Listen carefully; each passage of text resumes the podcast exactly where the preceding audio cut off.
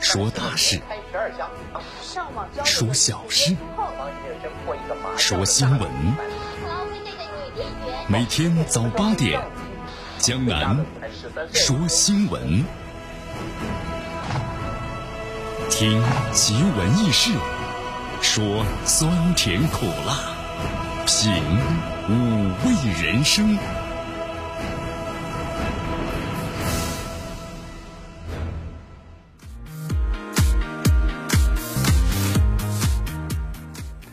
新的一天呢开始了，虽然今天的天气呢不是不怎么样。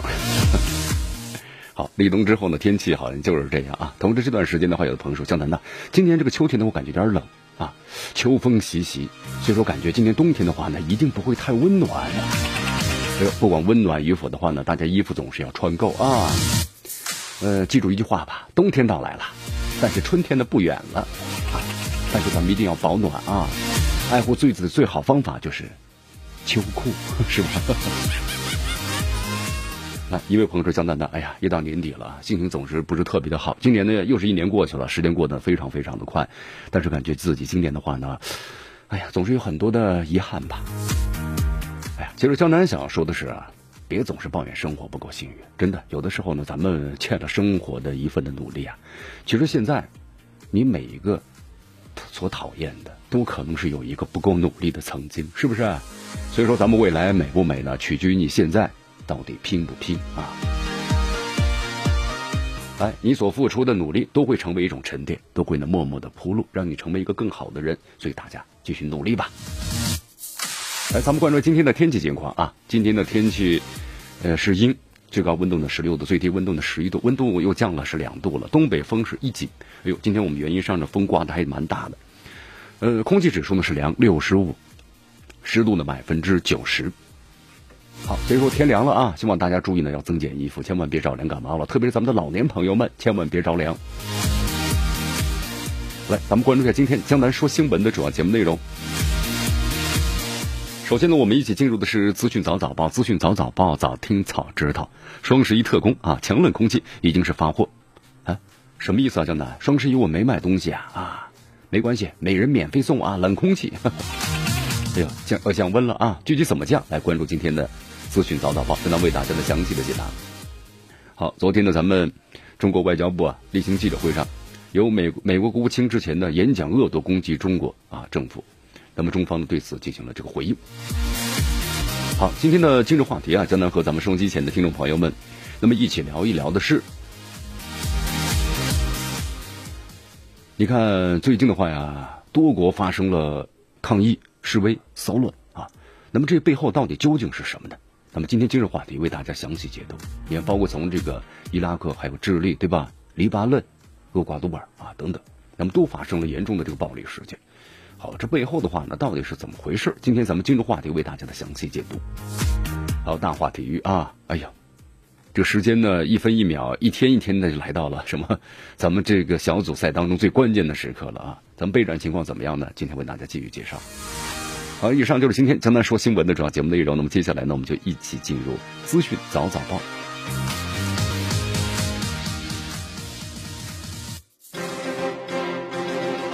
时政要闻、简讯汇集、热点评说、资讯早早报。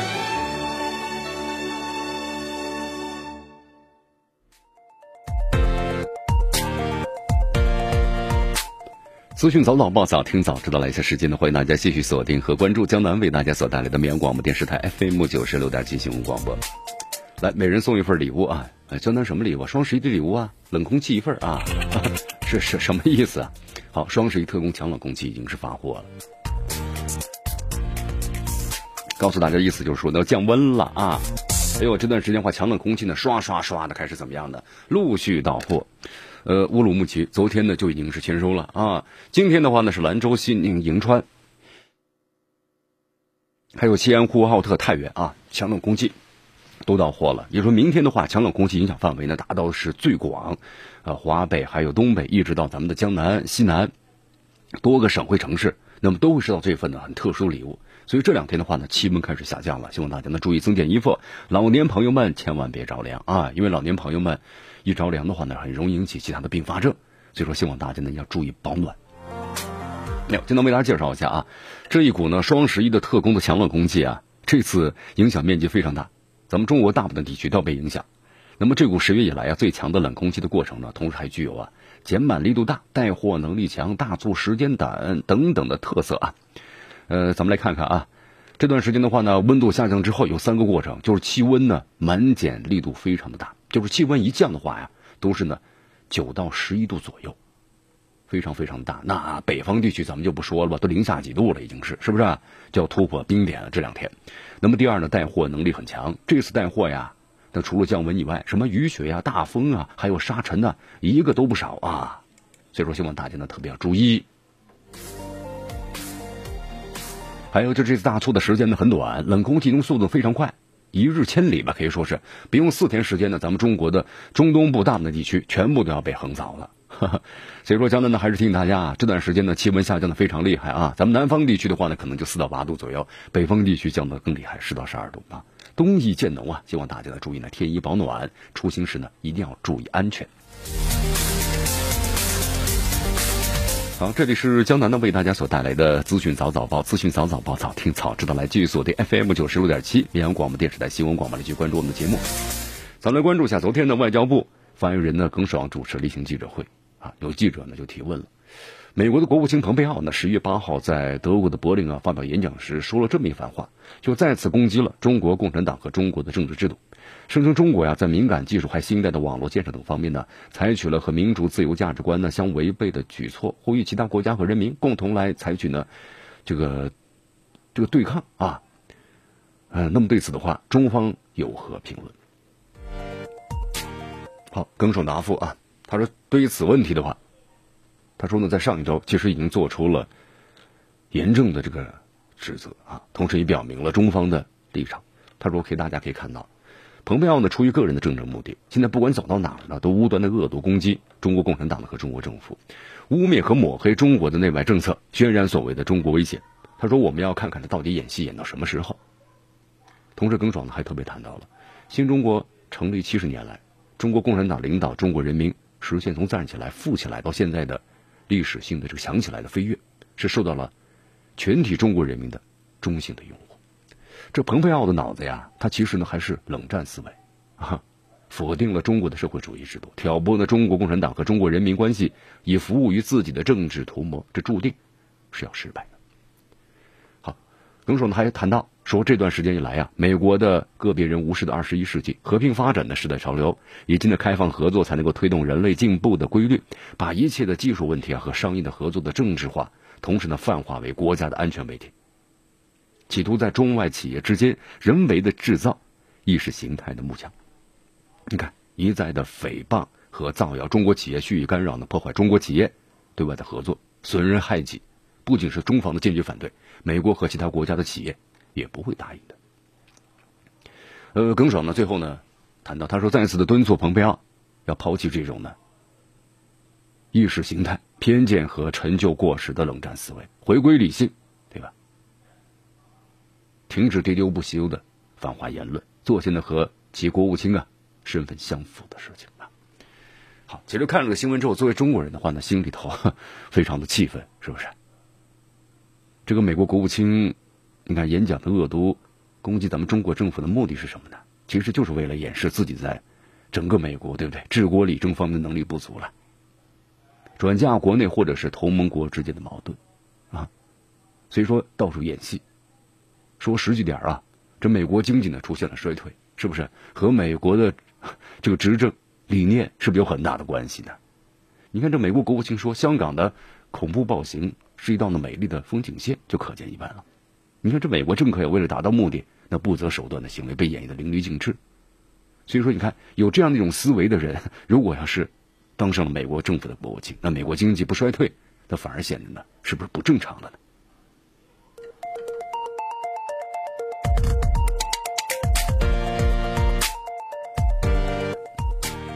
好，这蓬佩奥呢这么说，但是我想呢，世界上的人民的眼睛都是雪亮的你看，德国总理默克尔没有加入蓬佩奥的行列呢，批评俄罗斯和中国，而是中立的说这两个国家的政治体制是不一样的，对吧？因为蓬佩奥呢这番话是在这个柏林墙的倒塌三十周年的系列纪念活动当中所谈到的。这蓬佩奥呢多次批评中国怎么怎么怎么怎么样，但是默克尔无视了这个美国的警告啊。其实他特别谈到了，他说，呃，中国和俄罗斯啊，政治体制不同，同时呢表示，在德国的话，呃，参与了。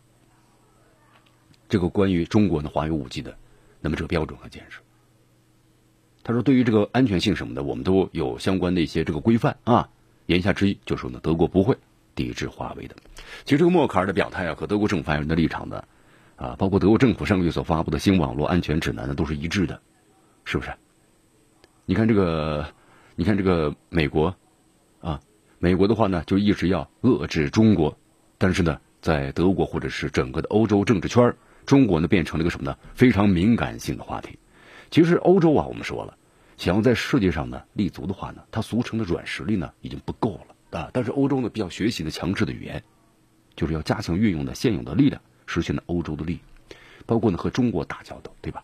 中国是欧盟最大的贸易伙伴呢，你你你怎么能够放弃这个贸易伙伴呢？对不对？你放弃的话，那整个的欧盟，那毕竟是受呢，特别是经济方面严厉的这个损损失啊。所以说，整个欧盟的态度呢，其实都非常的这个明确的。现在啊，就是中国和美国虽然之间的有些这个矛盾，有一些这个问题，但是作为欧盟的话，那依然要把自己的这个利益呢放在第一位，那就是要加强的同中国的合作。所以说，你看这个美国的思维啊，冷战思维的话呢，其实在上个世纪的话呢，运用的非常的这个熟练了啊，但是现在的话就发现的，好像这些。这一套的话呢，现在怎么不太适用呢？因为整个社会在不断的发展和变化之中啊，对不对？那么中国不是以前的苏联，同时，那么中国在这个和美国的其实对抗当中，是跟以前的苏联是完全不一样的。那个时候就是军事对抗，是两种意识形态的对抗。但是现在呢不一样了，对吧？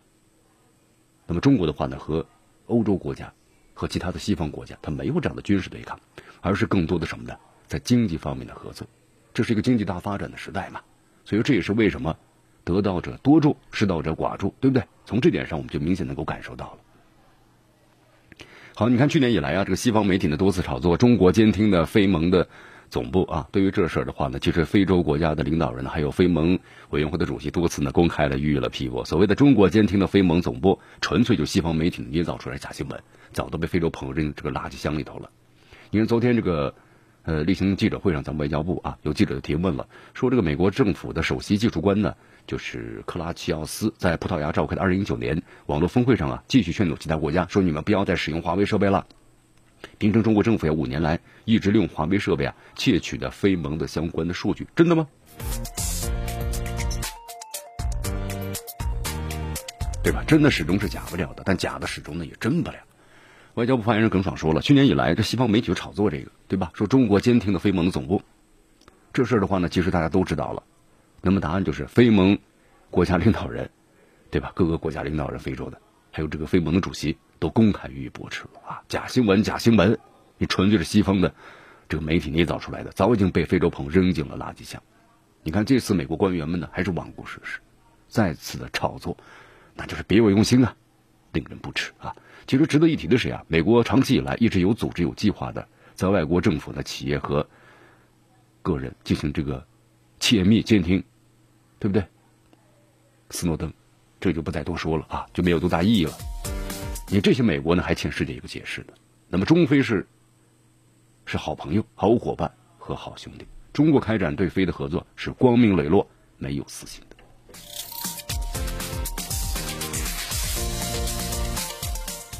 其实你看，这美国人就是这样啊。我觉得这美国人，你可以说他脸皮真的是挺厚的。然后说这个假话的时候呢，还一本正经，是不是啊？斯诺登的出走，你美国对别国包括领导人的电话窃听路人皆知啊。你现在还反过来说 中国利用华为，那你有证据吗？对吧？那斯诺登又出来作证了啊。你说中国利用华为呢，搞不正当窃听，那有相关的证据吗？什么证据拿不出来？对吧？这是美国的一贯的伎俩，见怪不怪啊。好，你看美国某些这个政客啊，在各个场合的话，对中国呢进行这个诋毁。但是呢，其实美国和中国我们说了，在经济方面的话呢，那是互相的深入。作为中世界上的呃这个最大的经济实体和第二大的经济实体，在经济上的合作呢，那是太深入了。所以说，你看中国和美国的贸易摩擦呀，那必然会引起呢全球产业链的什么呢？这个震荡啊。你看现在美国的话，我们说了，明年就要竞选了嘛。那今年的话，你看包括特朗普在。和中国贸易摩擦方面呢也放缓了，如果你要继续贸易摩擦下去的话，那在美国整个零售端很多商品都在涨价，那必然这个老百姓，包括农业，对吧？你生产的大豆你卖不出去，中国是美国最大的这个大豆的出口国，哪都有怨言呢。所以说现在呢，美国也在不断的这个缓和啊，释放这样的信号。你看昨天呢有这么一个消息啊，就是美国总统特朗普的和布兰斯塔德大使表态了，表态什么呢？就是说，美国欢迎的中国学生。好，我们都知道啊，从去年到今年，就是在放缓贸易摩擦之前的话呢，你看咱们中国留学生在这个美国受到了很多不公正的待遇，是不是？无故的骚扰，然后无故的刁难，那么使中国留学生啊在美国留学人数呢大大减少了。你包括从去年年底、今年开始，那申请当中可能就去其他国家了，比如英国呀、其他国家，是吧？就不去这个美国了。好，那么现在的话呢，你看美国驻华大使啊，这个就写了一篇文章，就是关于说这篇文章呢释放了什么信号？美国欢迎中国学生啊，我们来看一下。美国呢驻中国大使就是泰里布兰斯塔德呀，昨天呢在咱们中国青年报写了一篇文章，就是美国欢迎中国学生。你看这跟之前的话是不是 态度截然不同啊？对，确实是截然不同。啊，现在呢，关系有所这个缓和了。呃，在十月十一号的时候，美国总统特朗普啊，在白宫会见了中央政局委员、国务院的副总理、中美呢全面经济对话的牵头人刘鹤啊，回答了中外记者的提问。那么其中就特别谈到了关于留学生的问题啊。然后这个特朗普就说了嘛，他说：“我我们想让所有的愿意来中国留学生的都过来吧，我们的大学是世界上最好的。其中一个原因就是我们有很多的中国留学生。对，是这样的，这就是人才。”这句话说的非常的正确，就一个大学的好和坏啊，主要是人才。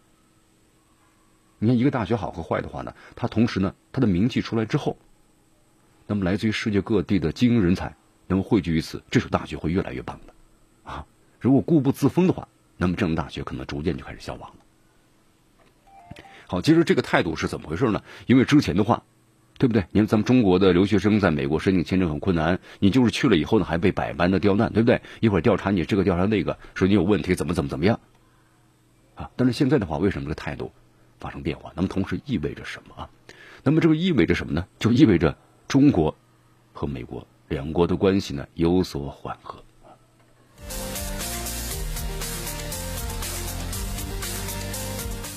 好，就是第一，欢迎中国学生的加入这个美国的校园。好那么同时呢，还有说关于这个中国和美国的文化，建起来非常的不容易。那么要为为为这个文化呢合作更好，那么付出额外的努力。其实言下之意就是说呀，为中国的持续发展呢，包括呢和美国的经济的发展，那么就是做出一份这个贡献，加强中美的关系。呃，中国青年报评论认为啊，特朗普总统的表态呢和这个布兰斯塔德的大使的文章啊，其实都表明了美方看到了中国留学生对美国的价值和贡献啊。其实也希望呢，越来越多的美国有识之士啊，采取积极态度啊和相关的举措来进行这个推动啊。其实这也是大家所希望看到的嘛。好，你看这个美国的发展，我们在节目当中也做过这分析，对吧？美国是经过一战、二战的积累之后，特别在二战之后，你看，大都是人才的人才的补充啊。那么当时这个德国战败之后，德国大批的科学家，那美国都把他们请到了，是不是啊？自己的国家，那么充实自己。那么各个方面，包括原子弹呢，等等等等，你看都研制成功，啊，所以说这美国的科技当时能够突飞猛跃的发展，那么就是这些科学家起了推波助澜的作用啊。那么再之后的话，你看美国经济呢一跃成为了全球第一，然后科技对不对？登月，那成为了第唯一的超级大国。但是如果美国停止这样的做法的话，那美国的整个的这个经济就下来了。我们说一个大国，它最明显的标志什么呢？那就是一个包容性。如果缺少这样一种包容性的话，那这个国家可能就走向衰落了啊！好，继续锁定和关注江南为大家所带来的资讯早早报。迎着晨光，看漫天朝霞，好的心情，好听的新闻。走进江南说新闻，新闻早知道。与江南一起聆听江南说新闻。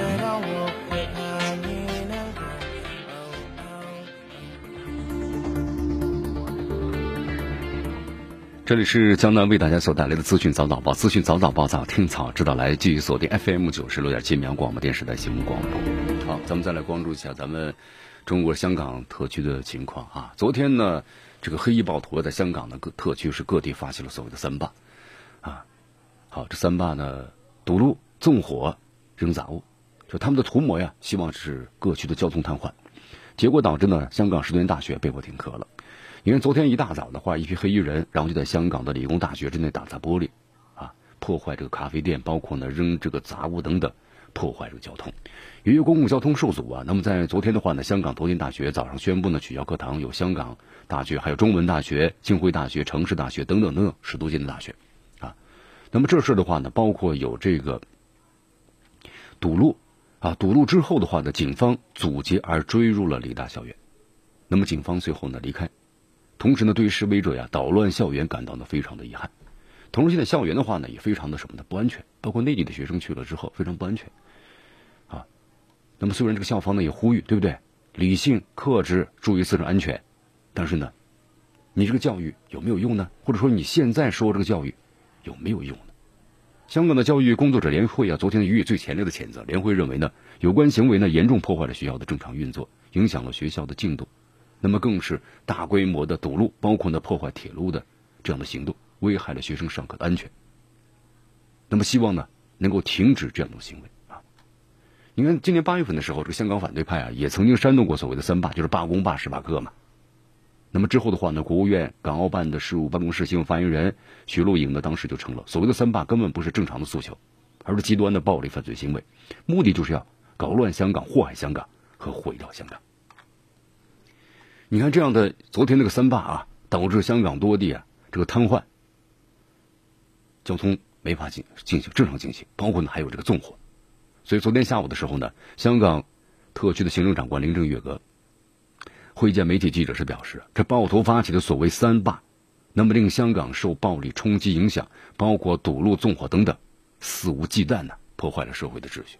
你看令这个社会呢人心惶惶。昨天江南看了段视频嘛。就比如正常的香港市民在这个超市店的买东西的时候，突然一群这个暴穿的黑衣的这个暴徒就来了。来之后呢，老百姓吓得你看，你真可以用鸡飞狗跳这种感觉来形容啊！赶紧关门躲起来呀！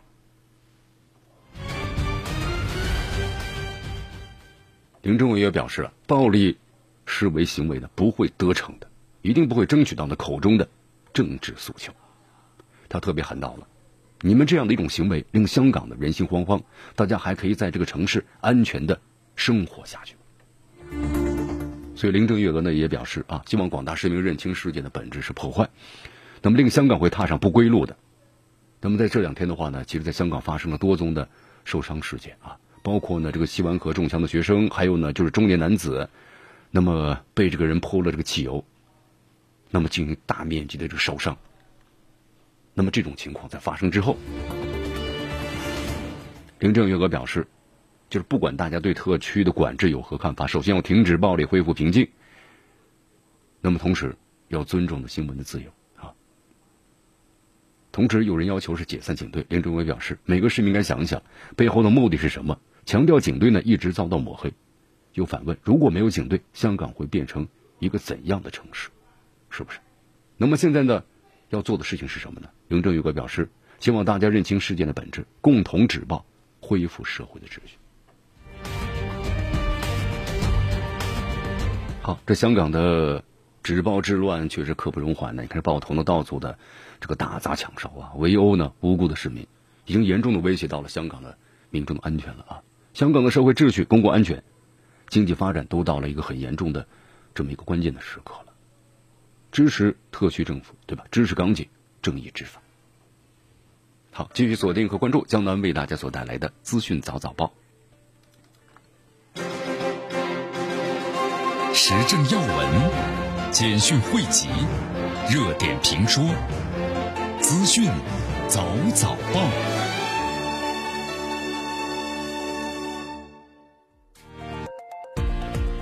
资讯早早报，早听早知道。来些时间呢，欢迎大家继续锁定和关注江南为大家所带来的绵阳广播电视台 FM 九十六点七新闻广播。来，咱们关注一组国际方面的消息。昨天的这个玻利维亚的总统呢，莫纳莱斯啊，是这个宣布辞职的第二天啊，因为抗议嘛，对不对？抗议之后呢，他的军方就说了，那你还是辞职了啊，没有军方的支持，他是待不下去的，所以就辞职了啊。辞职之后的话呢，你看这俄罗斯的 RT 电视台的总编辑。啊。呃，格雷塔·西蒙言，然后呢表示说，你我们可以给你提供平台，来过来做一档这个电视节目，哈哈，然后呢做这个西班牙牙语的频道。你看啊，咱们来介绍一下上个月争议颇大的选举，那么引发了各地啊抗议呢数周的时间啊，所以现在的话呢，玻利维亚军方呢就说了啊，你还是还还是下课吧啊。那么玻利维亚的总统呢？莫纳莱斯就宣布呢辞职了啊，在辞职了。呃，他这个辞职的话呢，就是说选举当中啊，被认为呢是有严重的违规的现象啊，但有还是没有呢？这个呢都不太清楚。好，你看，所以说这个玻利维亚呢也是乱，是不是？示威游行啊，也是反对派。好，那么同时在昨天的话呢，我们来看一下啊，委内瑞拉有个消息，俄罗斯通讯社的消息啊，委内瑞拉呢驻这个玻利维亚的大使呢冈萨雷斯。说，在昨天呢发生一起暴力事件啊，蒙面人用炸药呢袭击了委内瑞拉的驻玻利维亚的大使馆，用盾牌呢保护着自己啊。他说没事了，我们是安全的，但有人企图呢杀死我们，请帮助我们的谴责这样的野蛮行为。你看这段时间的话呀，我们说玻利维亚呢也是关于这个选举的时候，现在发生了示威游行。那么在昨天的话呢，玻利维亚的反政府示威者呀占领了委内瑞拉的大使馆，在这个袭击发生之前的话呢，部分团体在社交媒体上啊动员。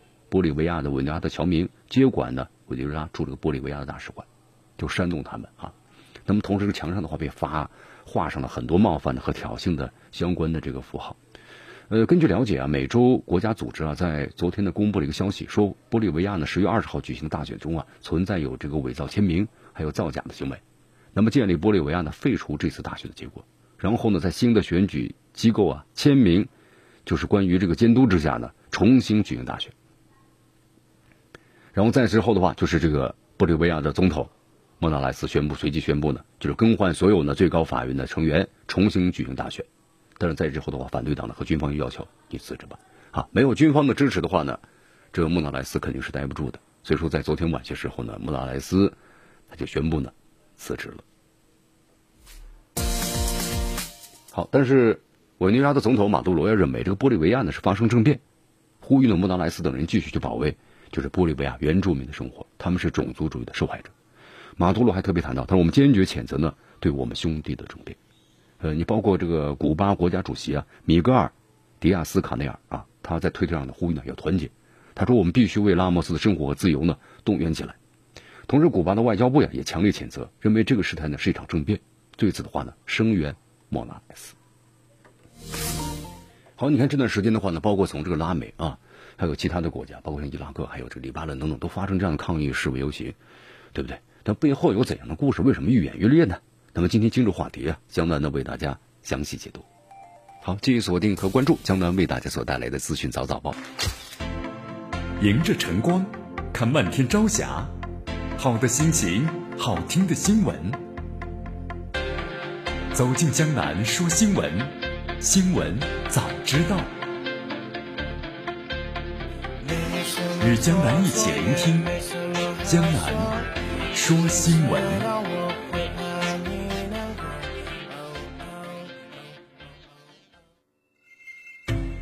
好，继续回到江南为大家所带来的资讯早早报，资讯早早报，早听早知道。咱们继续关注呢下面的消息。呃，在昨天的话呢，美国白宫发言说，美方已经准备好了制裁土耳其了啊啊！特朗普说，我将很明确的要告诉这个土耳其的总统。就是 S 四零零在北约体系内没有空间的，北约也不希望的俄罗斯制造的武器。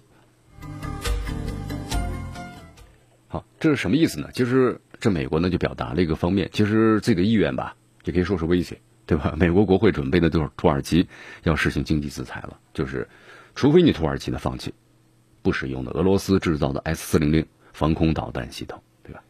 因为你看之前的话呢，这美方明确告诉这阿尔多安呢，S 四零零我们说了，呃，这是呢俄罗斯制式的武器。那么你作为这个北约组织，主要是以美国武器的为主，你用 S 四零零，那这代表什么意思呢？对不对？那你这个可能美国的包括 F 三十五等等战斗机，那它的数据都会已经泄露，因为 S 零是防空系统的嘛，它要输入相关的数据。所以说的话呢，那这是严重的泄密啊，那对整个的北约的防空系统来说，那就非常的不安全了。所以特朗普呢很明确的告诉过这个埃尔多安啊，但埃尔多安呢为什么要一意孤行呢？我们说了，其实就是在什么呢？这些大国之间呢寻找一个平衡，就是当你我的诉求得不到这个。答应的时候呢，那我就倒向俄罗斯，对不对？那同时美国是不愿意放弃这土耳其的，作为这个什么北约当中那最大的一个军队数量最多的，土耳其有一百多万的军队呢，弃之可惜啊，对吧？虽然食之无味，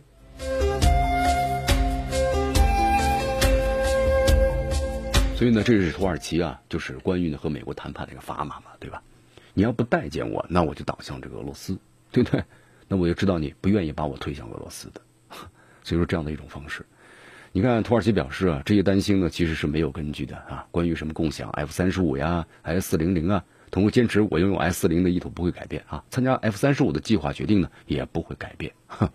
好，但是我们说了，像这种呢，如果作为墙头草两边都倒的话，这种情况啊，基本上很难得以实现的啊。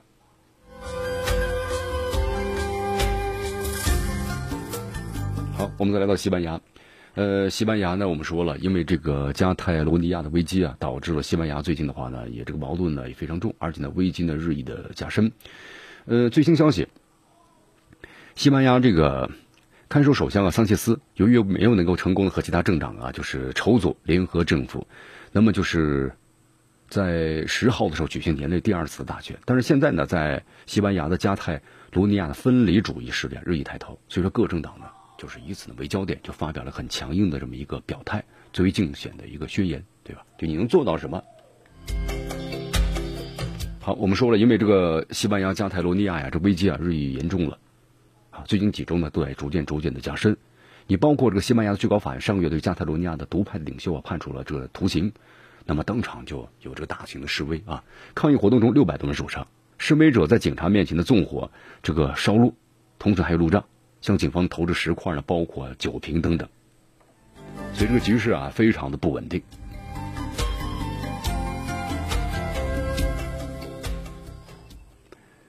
好，那么现在的话呢，刚好又是西班牙的这个大选啊，各个党派之间呢又陷入政治的纠葛，所以比较这个混乱啊。那么根据了解的话呢，这段时间这个投票的话呀，只会延长这种纠葛啊，因为没有没有一个政党就是西班牙能够确保多数席位，而且所需一百七十六个席位。那么社会党可能会选择呢组建少数派的政府。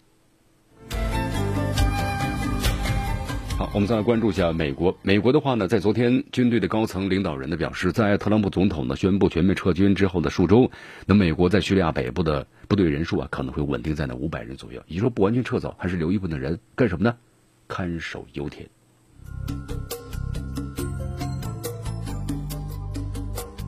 好，这美国的话我们说了啊。在这个中东地区的话呢，它的主要的目标还是放在这个资源上，资源就是石油嘛，对吧？你看美国这个呃美元体系啊，结算体系的建立就是依靠的石油。如果石油不不依靠美元来结算的话，我们说这美国经济很快可能就会卡的垮的。啊，虽然现在美国是也是最大的石油输出国了，但是美国当然要控制更多油田，才能保证什么呢？美元结算这个石油这个体系呢不会更改。好，特朗普呢表示，他希望在可能的情况之下呢，减少美国在国外的军事纠葛啊，呃，但是呢，根据很多专家们的预测，在阿富汗待了十八年的美军肯定会继续留在那里数年，对吧？你包括这次从叙利亚撤走的美军，那么途经阿富汗，当时说是途经，结果就留在了阿富汗的相关的这个油田，对吧？也包括伊拉克的相关的油田。